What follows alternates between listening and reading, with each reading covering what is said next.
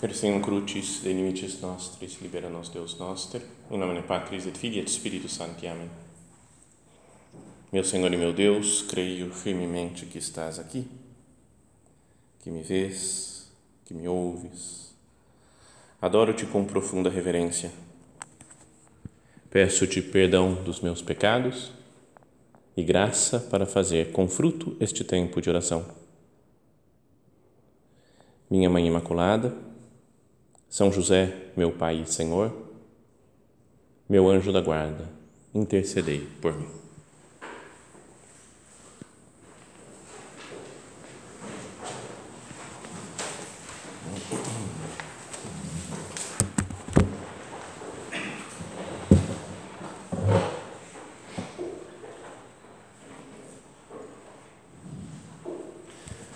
Vamos continuar meditando. Na mesma cena, no fundo, é a mesma cena que nós considerávamos ontem à noite, da anunciação do, do anjo, quando ele vai dizer a Maria que é sua, que vai ser a mãe do Messias, mas vista de um ponto, de um outro, de outro ângulo, um ângulo teológico, que é como narra São João no início do seu Evangelho, naquelas primeiras palavras né, no prólogo do Evangelho de São João. Ele diz assim: né, no princípio era o Verbo, e o Verbo estava em Deus, e o Verbo era Deus. Ele estava no princípio junto de Deus, tudo foi feito por ele, e sem ele nada se fez de tudo que foi feito. E depois vai continuar, a gente continua meditando, sabemos que esse Verbo, a palavra, é o próprio Cristo, né, que depois vai se fazer carne e vem habitar entre nós. Mas vamos considerar essa primeira frase né, do Evangelho de São João. No princípio era o Verbo. no princípio significa não só na antiguidade, lá no princípio, lá no comecinho, quando começaram todas as coisas, como algo só falando temporalmente, mas é o princípio, né? até pela palavra original aqui em grego, é como que na base. Sabe quando fala de um remédio e fala que tem um princípio ativo?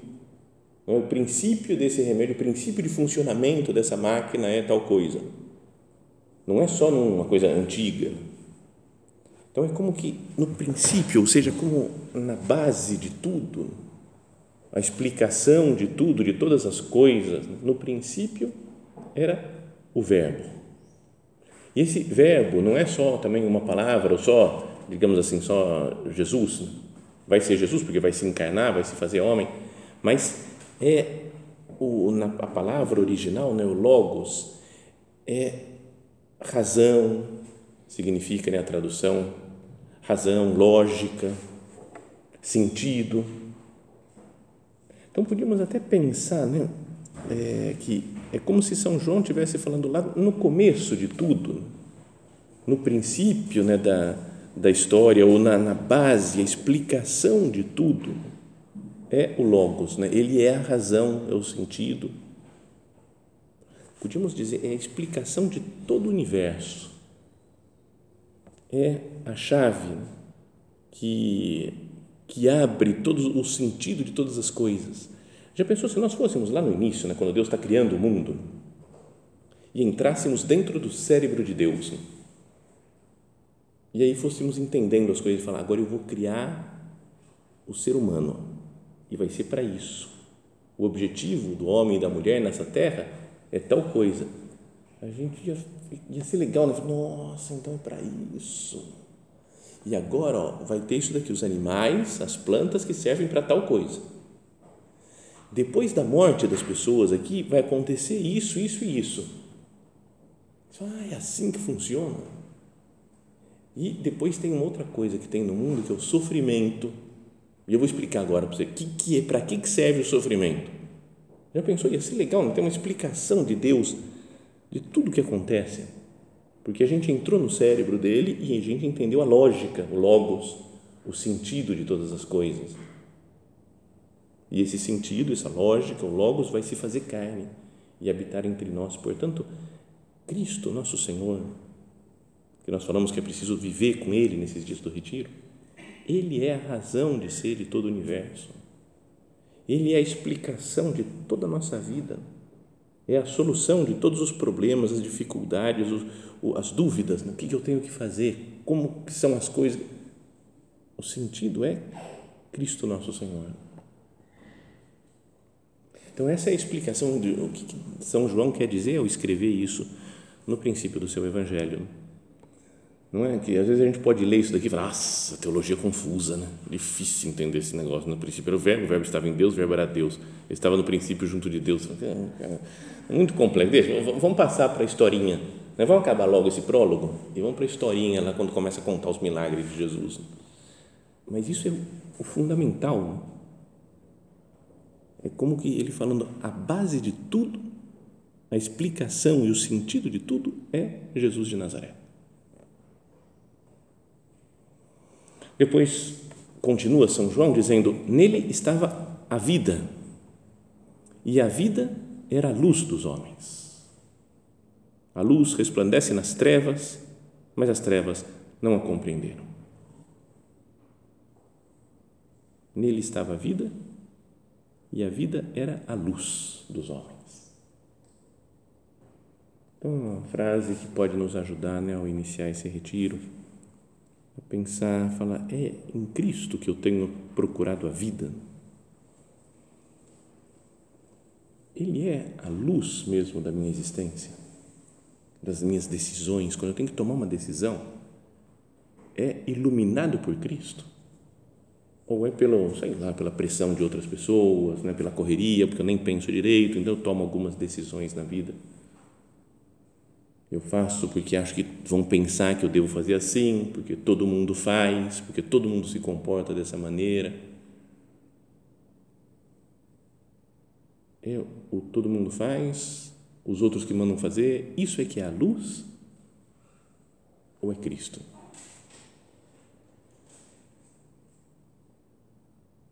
Nele estava a vida, e a vida era a luz dos homens. Eu sou a luz do mundo. Fala Jesus. Né? Eu vim ao mundo como luz, para que todo aquele que crê em mim não permaneça nas trevas. Será que eu tenho às vezes, não, não sempre, obviamente, né? porque a gente procura estar perto de Cristo, mas será que às vezes eu não, não, não passo uma certa temporada meio nas trevas? por ir descuidando do meu relacionamento pessoal com Cristo. Talvez se eu estou meio perdido, sem saber para onde ir, sem saber o que fazer, não pode ser por distância de Cristo. Não, porque Jesus tá, ficou meio longe. Então a luz dele me influencia pouco. Então eu imagino a luz do sol. Né? Aqui na Terra, ainda não estejamos longe né, do, do, Sol fisicamente, mas é, é próximo com, em comparação com as outras dimensões do universo gigantesco, infinito. Quase.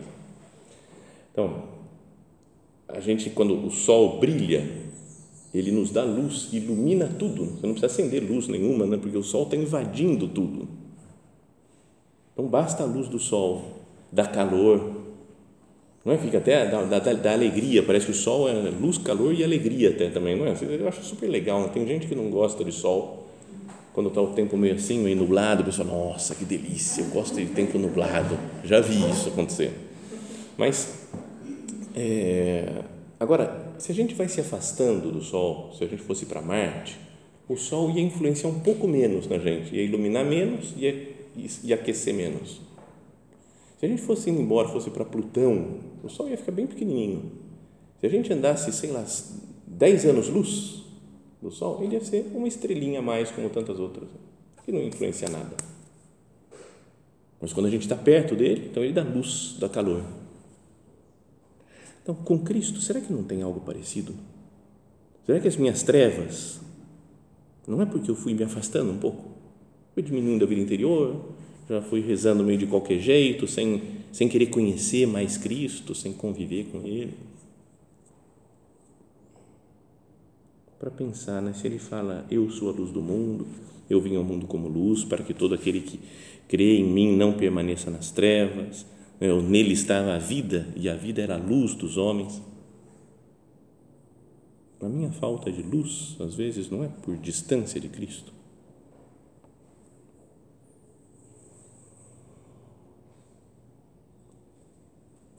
A luz resplandece nas trevas, mas as trevas não a compreenderam. Tem uma outra tradução que pode dizer, pode os autores aí disputam qual que é a mais exata, o que São João quis dizer. Uma, as trevas não a compreenderam, as trevas não, não aceitaram muito bem não é? essa luz, não, deixou, não, não deixaram ser iluminadas pela luz, as trevas. Mas a outra tradução é: as trevas não prevaleceram sobre ela. As trevas não tomaram conta, do, a luz é mais forte do que as trevas. Mesmo que as trevas do mundo queiram apagar a luz de Cristo, a luz continua sendo mais forte. O poder de Cristo continua sendo mais forte que qualquer outro. Não tem trevas que podem apagar a luz de Cristo.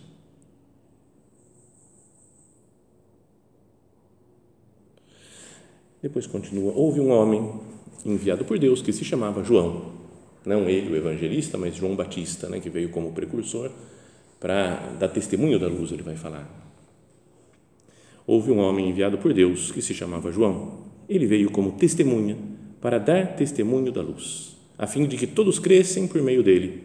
Não era ele a luz, mas veio para dar testemunho da luz. João Batista dá testemunho de Cristo. E diria que nós também temos alguns Joões Batista na nossa vida. Né? Não sei qual é o plural de João Batista. Joões Batistas, João Batistas, Joões Batista, não sei. Beleza, fica assim. Joões.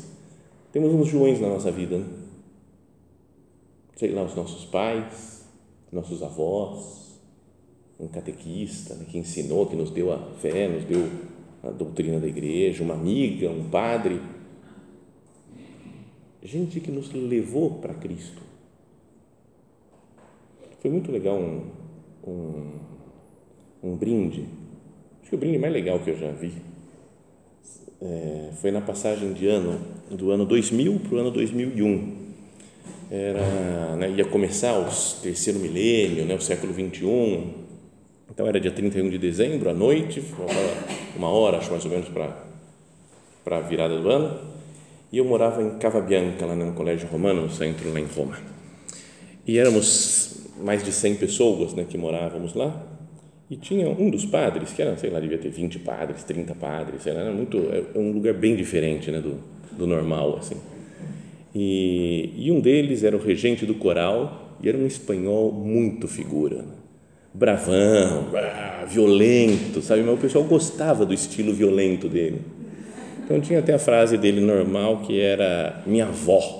E toda hora ele falava assim, Dom Javier, chama Dom Javier, senhor vai fazer isso aqui? Não, minha avó que vai fazer. Então era, sabe, era uma, era uma estupidez, assim, ah, minha avó, tudo, minha avó. Então daí saíam até nas conversas, assim, não, porque a avó do Dom Javier, como se fosse alguém conhecida, já ficou da família, assim, né? A mulher nunca deve ter, deve ter morrido já, sei lá. Mas daí, nesse momento, quando ia estava chegando perto da virada do século, ele ficou de pé no meio de 100 pessoas, mais ou menos, falou: Eu vou fazer um brinde, mas vou fazer um brinde em duas partes. Primeira, em homenagem e agradecimento a todos aqueles que nos transmitiram a fé, desde Cristo, os apóstolos, os santos, os mártires. Foi falando uma coisa super, sei lá, da história da igreja. Ele foi falando assim, né? Todo mundo que, se não fossem né, os apóstolos transmitindo, depois os outros e os, os santos, os, não é que foi chegando até nós a nossa. Ele falou: todos os que nos transmitiram a fé eu lembrei da minha avó. Ele falou, então, a avó entrou até no, no, no brinde né. E foi essa a primeira parte, e os outros, a segunda parte do brinde é para os futuros, né, o futuro, para aqueles que vão conhecer a fé e serão frutos da nossa fidelidade. Então foi bonito, assim como nós falamos, estamos aqui numa, no meio da história, da história da humanidade e que é, a gente quer homenagear e agradecer aqueles todos que nos transmitiram a fé e queremos transmitir a fé para as gerações vindouras. Bom, Então, mas a ideia é essa daqui, né? Fala São João, do João Batista, fala, ele veio como testemunha, para dar testemunho da luz, a fim de que todos crescem por meio dele. Então, que nós reconheçamos agora também no retiro, acho que é bom fazer isso, né? Pensar em, sei lá, como é, quem foram as pessoas que nos transmitiram a fé, né? além desses santos da história da igreja, mas nossos pais, às vezes, um parente, um amigo, né? quem nos ajuda a caminhar para Deus, nos levam à luz. Mas, ao mesmo tempo, diz nesse Evangelho, não era ele a luz, mas veio para dar testemunho da luz. Porque isso pode acontecer que a gente misture as coisas. Né? A gente acha que os outros aqui são luz para nós. Né? Luz é Cristo. Os outros são testemunhas da luz. Falam, levam a Cristo, levam a luz. Mas ninguém mais é luz. Cristo que é a luz. Porque a gente vê quanta necessidade a gente tem de, de se apoiar em alguém, de se agarrar em alguém e falar: isto é o jeito certo de fazer todas as coisas, então eu vou, vou fazer tudo como essa pessoa faz, como essa pessoa fala. Meio, fica sendo uma espécie de, de ídolo, um ídolo terreno que a gente tem. É assim, desse jeito ela não tem erro, ela é perfeita. Se eu imitar usar, o jeito que ela faz, Ninguém é, é ídolo, mestre, guru, nada. É, é, é, Cristo só. Né? O resto pode nos ajudar né? a caminhar para Deus, a conhecer a luz de Deus. Mas quantas vezes a gente coloca outras pessoas no lugar de Cristo? Ninguém, nem mesmo, sei lá, parentes, pessoas que são muito importantes na nossa vida, mas não estão no lugar de Cristo. Se alguém ama seu pai ou sua mãe mais do que a mim, não é digno de mim. Se alguém coloca o mesmo o pai ou a mãe no lugar de Cristo, não é digno de Cristo. Se alguém coloca, sei lá, o, o padre, o nosso padre, o papa, qualquer papa, qualquer santo no lugar de Cristo, não é digno de Cristo. Ou São João Batista era top, né? Não sei se é uma categoria muito teológica dizer assim. Né? São João Batista era top. Não, o cara super santo é? Jesus fala que dos nascidos de mulher não teve ninguém como ele. E aqui vem o João, evangelista, e fala: ele não é luz. Não é sei lá falar o, o que, que o Papa, ou que o Padre, ou que alguma pessoa, se algum santo, né? sei lá, o São, São Tomás de Aquino. Não é a luz. A gente fica meio escandalizado. Não, peraí, peraí, o cara é santo. Não estou falando que não é santo que eu não posso seguir alguns ensinamentos dessas pessoas todas, mas a luz é Cristo.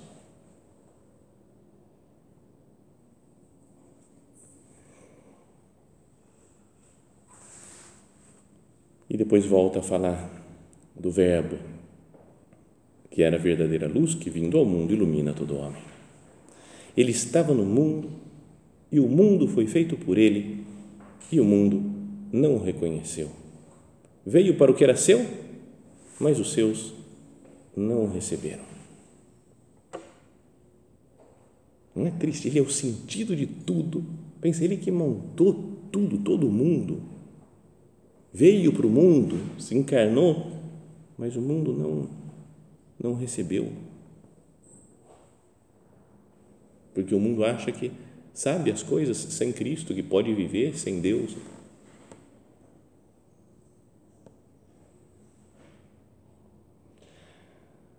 Gosto de pensar naquela imagem de né? Jesus, Deus, o Pai, o Filho e o Espírito Santo, né? criando o mundo.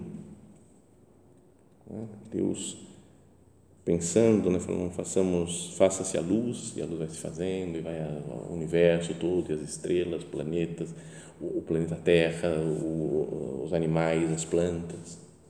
Com toda uma ordem, uma lógica, um sentido maravilhoso. E cria o homem e a mulher né? mas que diante de Deus nós somos como uma formiguinha, né? uma formiguinha que não, não sabe, não consegue captar toda a grandeza do mundo, do universo, de todas as coisas. É como se uma formiguinha, imagina, a gente está criando o um mundo aqui, aí vem uma formiguinha que a gente acabou de criar e está fazendo outras coisas, e a formiguinha fala, não concordo. Você fala, oi? Formiguinha? Não vai, não concordo. Eu acho que as coisas deveriam ser diferentes. Formiguinha, quem é você, formiguinha? Não é? Não concordo, acho que você está errado. Já pensou, formiguinha? Nós estamos construindo o um mundo, a gente sabe de tudo do mundo. E vem a formiguinha e fala: Acho que tem coisa errada aí. Ele fala: Ah, a errada é você nesse mundo. Eu esmagaria a formiguinha, já acabou. Fim. Não é? Veio para o que era seu, mas os seus não receberam. Ele estava no mundo, o mundo foi feito por ele, mas o mundo não o reconheceu. Como dizia alguém há muitos anos, quem me dera ao menos uma vez fazer com que o mundo saiba que seu nome está em tudo e mesmo assim ninguém lhe diz ao menos obrigado. o, nome de Cristo está em tudo, porque Ele é a sabedoria do Pai, Ele é o Logos, é o sentido, a lógica do universo.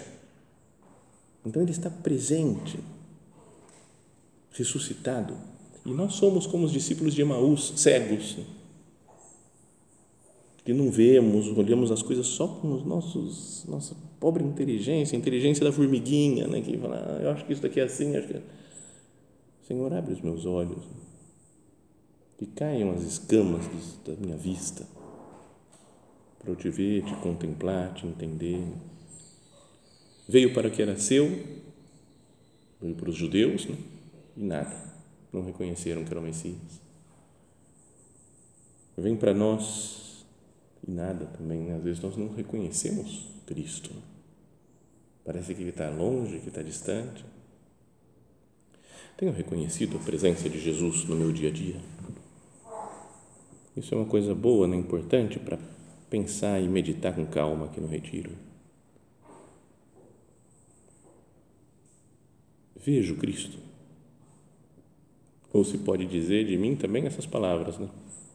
Ele veio para o que era seu Veio para nós, mas nós não o recebemos. Mas depois já vem a frase positiva, logo depois, que é: Mas a todos aqueles que o receberam, aos que creem no seu nome, deu-lhes o poder de se tornarem filhos de Deus. A gente tem um poder de ser filho de Deus se a gente crê no seu nome, se a gente recebe. Todos que receberam, que creem no seu nome, deu-lhes o poder de se tornarem filhos de Deus. Isso muda tudo. Quem é de Cristo, né, quem se identifica com Cristo, ganha uma nova natureza de filho. Passamos a ser participantes da natureza divina. No momento do nosso batismo, acontece aquilo que fala São Paulo: todos vós que fostes batizados em Cristo, vos revestistes de Cristo. Então, sim, eu posso falar: eu recebi Cristo. Eu não sou como esses que veio para os que era seu, mas os seus não receberam porque eu sou batizado e quero receber Cristo sempre, cada vez com mais consciência. Que nós passemos por essa experiência, né? não dessa, da mesma maneira, talvez da mesma intensidade, mas que passou o nosso Padre, naquele bom de 1931, quando ouviu, tu és meu filho, tu és Cristo. E saiu dizendo, Abá, Pater, Abá, Abá, Abá, Pai Deus é meu Pai. A todos os que o receberam, deu-lhes o poder de se tornarem filhos de Deus. Acho que é uma descoberta que cada um de nós deveria fazer pessoalmente, não só na teoria. Não só falar, bom, eu sei que eu sou filho de Deus, posso dar aulas, né, aula de doutrina, palestra, tudo sobre isso, que somos filhos de Deus. Mas é importante que a gente se sinta filho de Deus. E cada um faça essa descoberta pessoal, não é que o mundo inteiro é filho de Deus. Eu, pessoalmente, sou filho de Deus. No meio das dificuldades pelas quais eu estou passando, desses problemas ou dessas alegrias ou do que for, nesse momento concreto, Deus é meu Pai. Eu sou filho porque eu sou outro Cristo.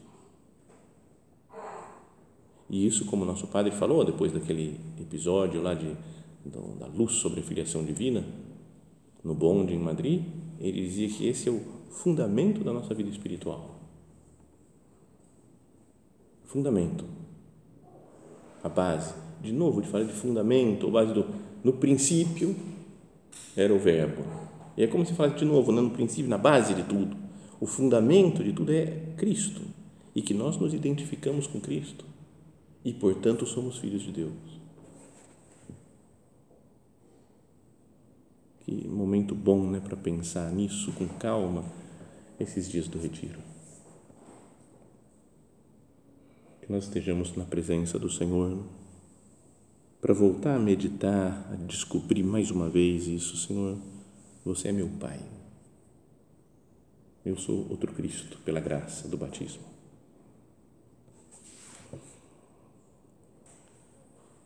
E depois vem aquela frase, talvez das mais famosas né, do Evangelho. E o Verbo se fez carne e veio habitar entre nós, e vimos a sua glória, glória que o Filho unigênito recebe do Pai, cheio de graça e de verdade.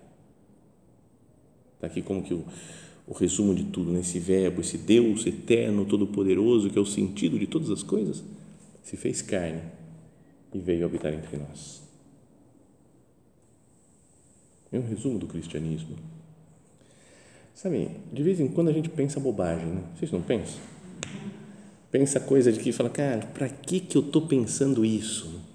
A gente vai imaginando, vai viajando, depois fala, cara, como que eu cheguei até aqui? Com esse pensamento absurdo que não tem nada a ver. Então, queria fazer uma confissão pública, que eu também, muitas vezes, vejo e falo, cara, que, que eu estou pensando isso? Então, e um dos pensamentos que tive alguma vez foi. É, sabem que os bispos eles têm um escudo episcopal né, que eles mandam fazer, né, quando um padre lá foi escolhido para ser bispo, ele sugere algumas coisas, eu gostaria que tivesse esse símbolo, esse outro, esse outro aqui né, no, no, estudo, no escudo episcopal que simbolize um pouco uma, uma história da minha vida. E também escolhe para colocar lá embaixo, embaixo uma frase do Evangelho ou de algum santo, né? que é o, o lema episcopal. E aí, em algum momento, sem fazer nada, eu falei: e se me falarem qual, para ser bispo, libera nos domine, que isso não aconteça nunca, nunca na minha vida. Vocês podem rezar já por isso, a intenção do retiro, rezar porque nunca aconteça de ser bispo. E mas daí eu falei, qual que seria meu lema episcopal? O escudo, confesso que eu nunca pensei, porque eu falei, ah, sei lá, não é tão absurdo. Mas qual frase que eu escolheria? Aí fiquei pensando, pensando e, e, um dia veio a ideia, não, não, não fiquei pensando, pensando, pensando, mas um dia apareceu essa frase, eu falei, cara, se fosse bispo ia ser isso daqui, o verbo se fez carne.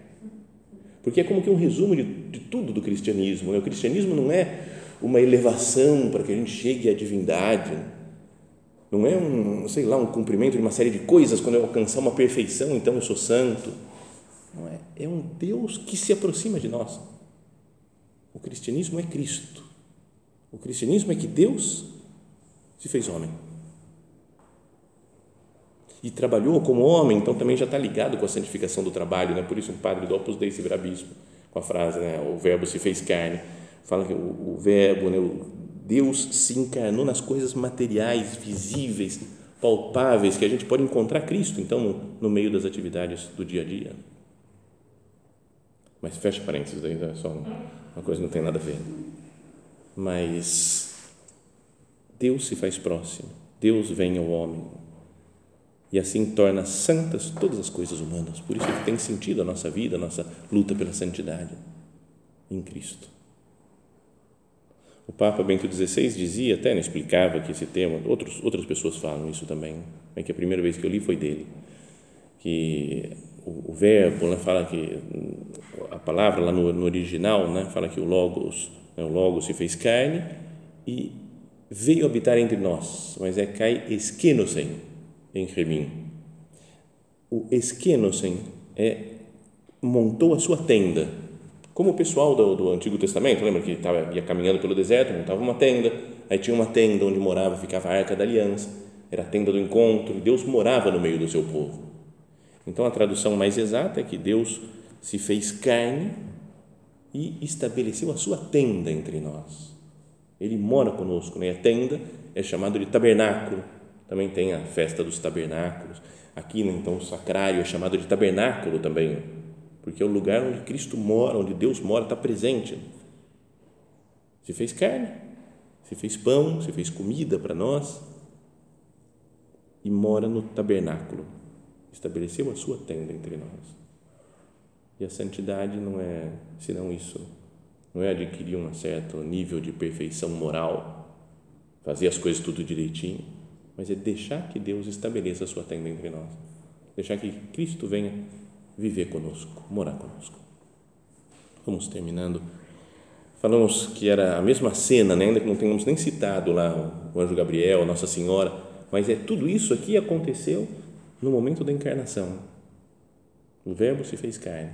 Quando Maria Santíssima disse: Eis aqui a serva do Senhor, faça-se em mim segundo a tua palavra.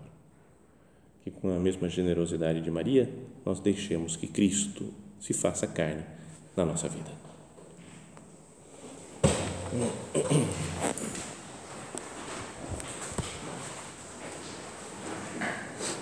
Dou-te graças, meu Deus, pelos bons propósitos, afetos e inspirações que me comunicaste nesta meditação. Peço-te ajuda para os pôr em prática. Minha Mãe Imaculada, São José, meu Pai e Senhor, meu anjo da guarda, intercedei por mim.